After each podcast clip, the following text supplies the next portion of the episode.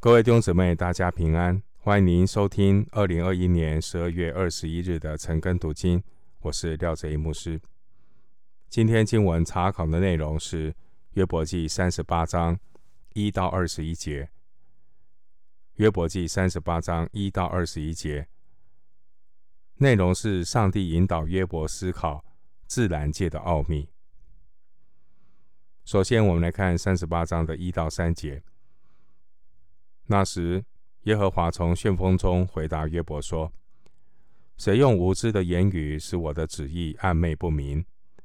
你要如勇士束腰。我问你，你可以指示我。”经文一到三节，耶和华神向约伯发出挑战。上帝请约伯回答以下的问题：神问约伯的目的是，要让约伯知道，人的知识是非常有限的，不能够以自己的准则来批判上帝的作为。当人所有的话该说的都说尽了，约伯的心也预备好了，上帝就打破沉默，亲自叫所造的万人都晓得上帝的作为。三十七章第七节，约伯盼望的时刻终于到了。然而，约伯他所想象的这样的一个场景，就如同一个严肃安静的法庭，而神却从旋风中回答约伯。三十八章第一节到四十章第二节，这段经文是。上帝第一次向约伯说话，而四十章第六节到四十一章三十四节是上帝第二次向约伯说话。在约伯记九章十七节，约伯曾经说：“神用暴风折断约伯，神无故的加增约伯的损伤。”约伯遭遇旋风般的摧残，摧毁了约伯外面的一切，连约伯的心里也被震动得晕头转向，不知道到底出路在哪里，也不知道神在何方，而苦难的旋风却是把约伯逼到神的面前。让约伯在旋风之中安静的听上帝说话。弟兄姐妹，的确，有时候神会用微小的声音对人说话；有时候神也会在旋风中对人说话。很多时候，上帝提醒我们的声音，在风和日丽。鸟语花香的时刻，我们反而听不到。以赛亚书三十章二十到二十一节经文说：“主虽然以艰难给你当饼，以困苦给你当水，你的教师却不再隐藏。你眼必看见你的教师。你或向左，或向右，你必听见后边有声音说。”这是正路，要行在其间。神借着艰难困苦开通我们的耳朵。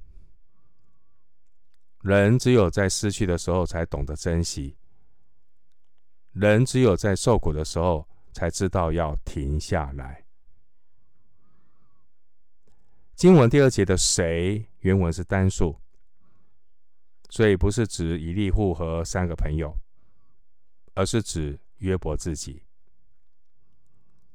但是神呢，并不是支持说法的指控，因为约伯并不是对神的认识不对。四十二章第七节，约伯也不是对神的信心和爱心出了什么问题。约伯的主要问题是他对神在苦难中的旨意。他不能够明白，约伯和朋友的辩论与申诉当中，约伯期待看到的是，希望能够看到得到他伸冤的一份诉状，希望能够得到来自上帝无罪的判决。现在上帝终于显现了，但是上帝呢，却只字未提到约伯的苦难，也没有拿出起诉书和判决书。上帝列出来的是一份神创造的清单。上帝并没有称赞约伯让撒旦蒙羞，上帝也没有安慰约伯为主受苦。上帝问约伯：“谁用无知的言语使我的旨意暧昧不明？”这也印证了以利户对约伯的责备。三十四章三十五到三十七节，还有三十五章十六节。但是神呢，并没有追究约伯无知的言语，也没有因为约伯他。言语急躁来责备他，甚至针对约伯个人的困惑，也没有做任何的澄清。上帝知道约伯受的苦，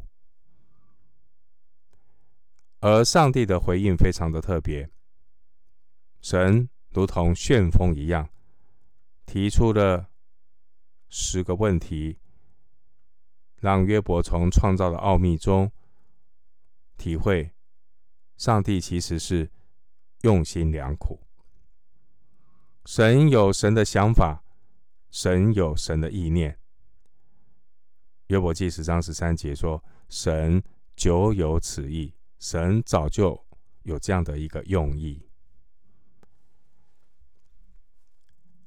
经文第三节提到，如勇士束腰。原文是把腰带束紧，像勇士，像男人一样准备工作或征战。经文第三节说，如勇士束腰。原文是把腰带束紧，像勇士，像男人一样准备工作征战。约伯盼望他能够与神面对面来说话，希望。他能够像王子一般的，能够进到神的面前。神鼓励约伯要像男人一样鼓起勇气。以利法曾教训约伯说：“我指示你，你要听。”十五章十七节。但至高的神，他尊重自己的仆人。第三节说，他可以允许约伯可以指示，可以提出来。他的想法，因此呢，我们看到上帝很耐心的回应约伯，问了这么多的问题。上帝问那么多的问题，并不是要把约伯考得哑口无言，也不是要来嘲讽约伯的无知和卑微，更不是用上帝自己的智慧大能去压服约伯。神的用意是鼓励约伯。运用神所赐的智慧，人无论是承认自己的无知，或是面对自己败坏的肉体，都需要鼓起极大的勇气。回到约伯记三十八章四到七节：我立大地根基的时候，你在哪里呢？你若有聪明，只管说吧；你若晓得，就说。是谁定地的尺度？是谁把准绳拉在其上？地的根基安置在何处？地的角石是谁安放的？那时，晨星一同歌唱，神的众子也都欢呼。经文四到七节，神让约伯思考自然界中大地的奥秘。第七节提到神的众子，这是指天使。在起初创造的时候，没有任何人可以给神出主意。那时只有晨星与天使一起赞美欢呼。约伯他曾经惊叹上帝有毁灭的力量，在九章五节说，神发怒，把山翻倒挪移；在九章六节说，神使地震动，离其本位，地的柱子就摇撼。但神却是从他所创造的这一切来回应约伯。神立大地的根基，神定地的尺度，神把准绳拉在其上。四到五节，上帝透过他伟大的创造来回应约伯，并不是要来责备约伯什么都不懂，还有什么资格提问，也不是去认同以利法的嘲讽。关于上帝伟大的创造，其实大家都心照不宣。约伯和他的朋友其实都有标准答案，都可以轻易的回答，知道说这一切的创造背后有一位上帝，有一位伟大的上帝，是神定地的尺度，是神把准绳拉在其上，地的角石是神安放的。今天我们也知道许多属灵问题的标准答案，但标准答案却不一定能够解决我们属灵的问题。因此，神不是要让约伯回答标准答案，而是要约伯去想、去思考，在这些答案背后的奥秘，是神的奥秘。神的奥秘是世人无法参透的，也就是提醒我们。我们是人，我们不是神。关于神的许多事，我们不能够完全知道。接下来，我们看约伯记三十八章八到十一节：海水冲出，如出胎胞，胎胞。那时，谁将它关闭呢？是我用云彩当海的衣服，用幽暗当包裹它的布。为他定界限，又安门和栓，说：“你只可到这里，不可越过。你狂傲的浪要到此止住。”经文八到十一节是要让约伯思考自然界海洋的奥秘。第八节提到胎胞，原文是子宫。八到九节是用接生婴孩来形容海的起源。在约伯记三章十节那里，约伯曾经抱怨自己不该出生。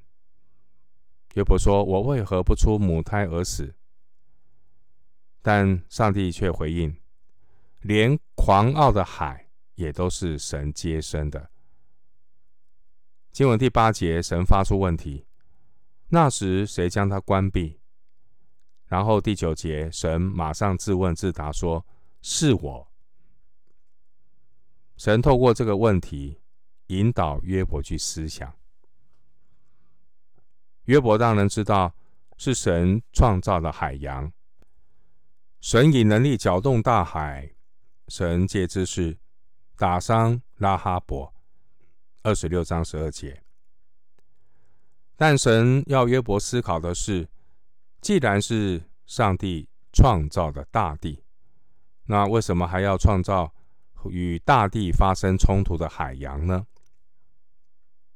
第八节说，既然神让海水冲出，如出胎胞，为什么还要为它定界限，又安门和栓呢？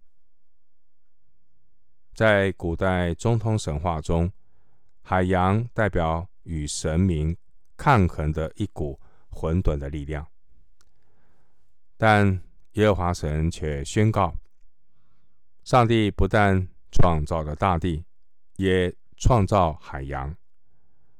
对这些看似互相矛盾的受造，神拥有全部的主权，他管理大地。管理海洋。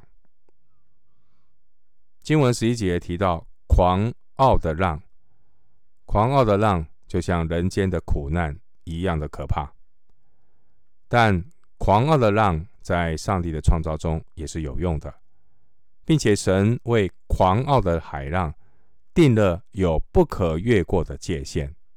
第十一节，约伯记三章二十三节那里，约伯曾经抱怨神把他视为围困，把约伯当作洋海一样防守。七章十二节，约伯抱怨神为他的脚掌划定界限。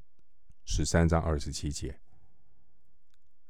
而神却回应约伯：“不错，海的界限就是神所划定的。约伯也被神当作洋海一样防守，因为在约伯的里面，其实，在我们每个人的心里，确实都有什么？”狂傲的让。回到约伯记三十八章十二到十五节，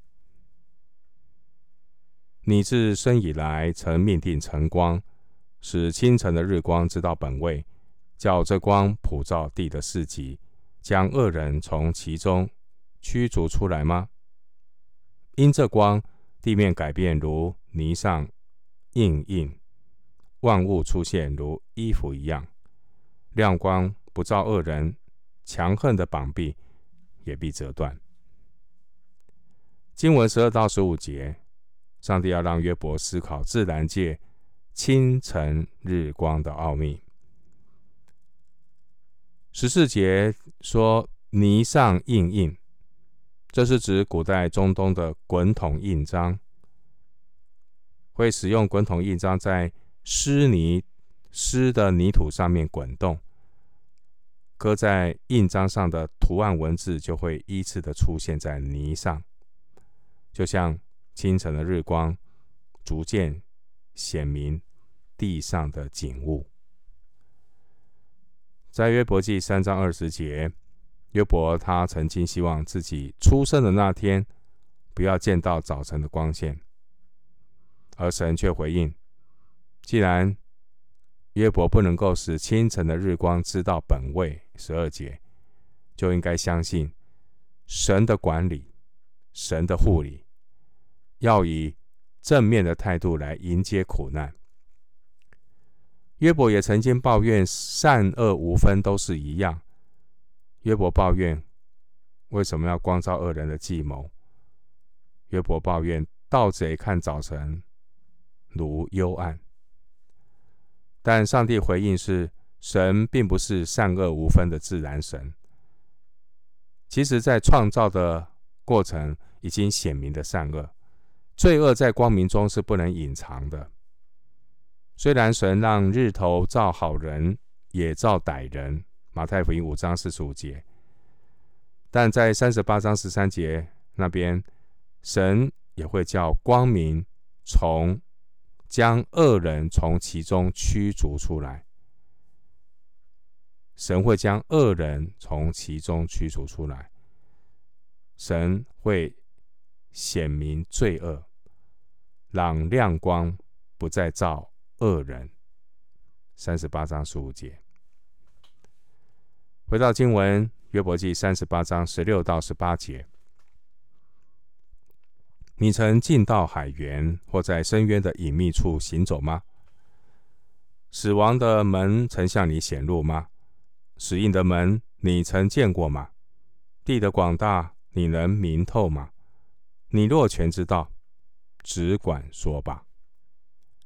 十六到十八节经文，神要让约伯思考自然界、地下世界的奥秘。十六节，这个海源是指海洋的源头；十八节，这个地可能是指黑暗和死印之地。十六节提到海源、深渊，还有十七节的死亡的门、死印的门和地，都是指隐秘的地下世界。约伯曾经幻想，阴间就如同一个可以逃避苦难。人人平等，获得安息的地方。三章十七到十九节，十四章十二到十三节。约伯把阴间想成是一个逃避的地方，但神却回应：“死亡的门曾向你显露吗？死荫的门你曾见过吗？为什么还敢把死亡想象的那么美好呢？就如同华人常说的‘一死百了’，一死不会白了，死后且有审判。其实，上帝并不需要挑战约伯问这么多的问题。”在十八节，神说：“你若全知道，只管说吧。”上帝的这句话是在引导约伯去想。约伯当然不可能知道那个地下世界那个奥秘，约伯当然不知道阴间的奥秘。但神要约伯思考的是：为什么神叫光普照地的四极，还要创造隐秘的阴间呢？虽然人认为死亡是不好的，但的确，死亡也是神可以用来护理世界的工具。上帝不单创造光明的地上世界，上帝也创造了隐秘的地下世界。我们从我们人呢，从神的手中得福，不也受祸吗？每一样受造之物。人不一定完全明白每一样被造的用途，但这些在上帝的旨意当中呢，都有特殊的目的。神的确可以叫万事都互相效力。回到经文约伯记三十八章十九到二十一节：光明的居所从何而何至？黑暗的本位位于何处？你能带到本境，能看明其事之路吗？你总知道，因为你早已生在世上，你日子的数目也多。十九到二十一节，神让约伯思考关于光明与黑暗的奥秘。二十节提到带到本境，是指带到他的领域。约伯呢，曾经希望。自己出生的那个日啊，变为黑暗，亮光不照于其上。三章四节。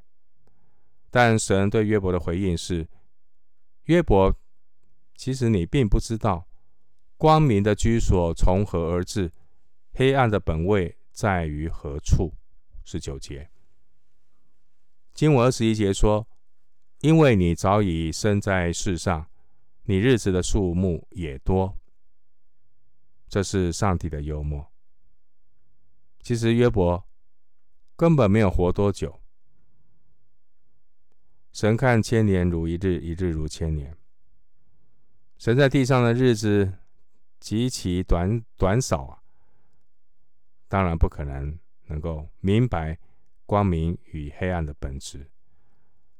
人生的日子太少，我们都还来不及明白很多事情。神要约伯思考的是：上帝创造了光明的居所，为什么又要创造黑暗的本位？十九节，许多人常常会困惑，不明白为什么上帝创造的善又容许恶呢？所以有些人就发挥想象力，想象呢，可能是有两位神，一位神掌管善。一位神掌管恶，一位神掌管光明，另外一位神掌管黑暗。但神却宣告，在我以外并没有别神。我造光又造暗，我施平安又降灾祸，造作这一切的是我耶和华。以赛亚书四十五章五到六节。上帝不单创造了光明的居所。上帝也掌管黑暗的本位，因为光明自然会衬托出黑暗。因此呢，人不需要问为什么良善的神会容许罪恶的存在，因为公义必然会衬托出罪恶。人如果连光明与黑暗的奥秘都不能够理解，人又有什么资格用自以为高明的这些谬论去挑战至高无上的上帝呢？最后，我们一起读《申命记》二十九章二十九节。《申命记》二十九章二十九节经文说：“隐秘的事是属耶和华我们神的，唯有明显的事是永远属我们和我们子孙的，好叫我们遵行。”这律法上的一切话，我们今天经文查考就进行到这里。愿主的恩惠平安与你同在。